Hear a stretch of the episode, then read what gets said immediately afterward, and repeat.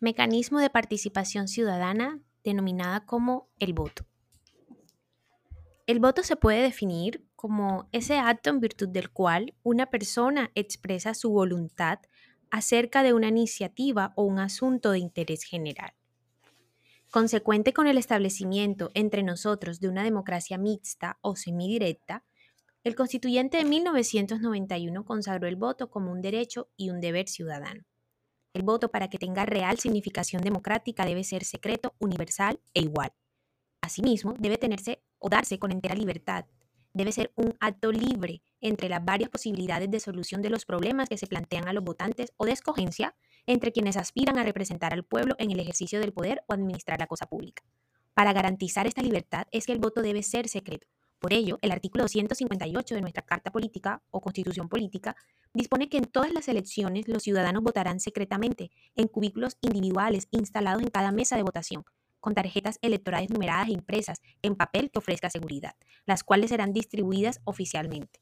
La organización electoral suministrará igualitariamente a los votantes instrumentos en los cuales deban aparecer identificados con claridad y en iguales condiciones todos los candidatos. La ley podrá implantar mecanismos de votación que otorguen más y mejores garantías para el libre ejercicio de este derecho de los ciudadanos. El voto en una democracia verdadera debe ser universal, lo que quiere significar que no haya discriminación alguna para su ejercicio, que debe ser concedido a todos, además debe ser igual. Esto significa que no haya votos con valor decisorio superior a otros, como sucede en los sistemas donde existen votos ponderados. Mecanismos de participación ciudadana.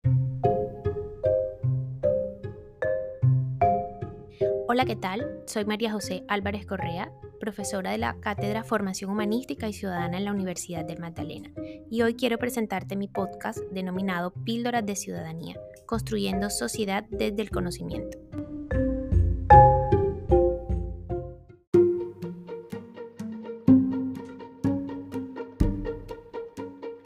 Los mecanismos de participación democrática son precisamente los adecuados para que la soberanía popular se ejerza tanto en el aspecto político como en lo que se refiere a la administración de los asuntos públicos.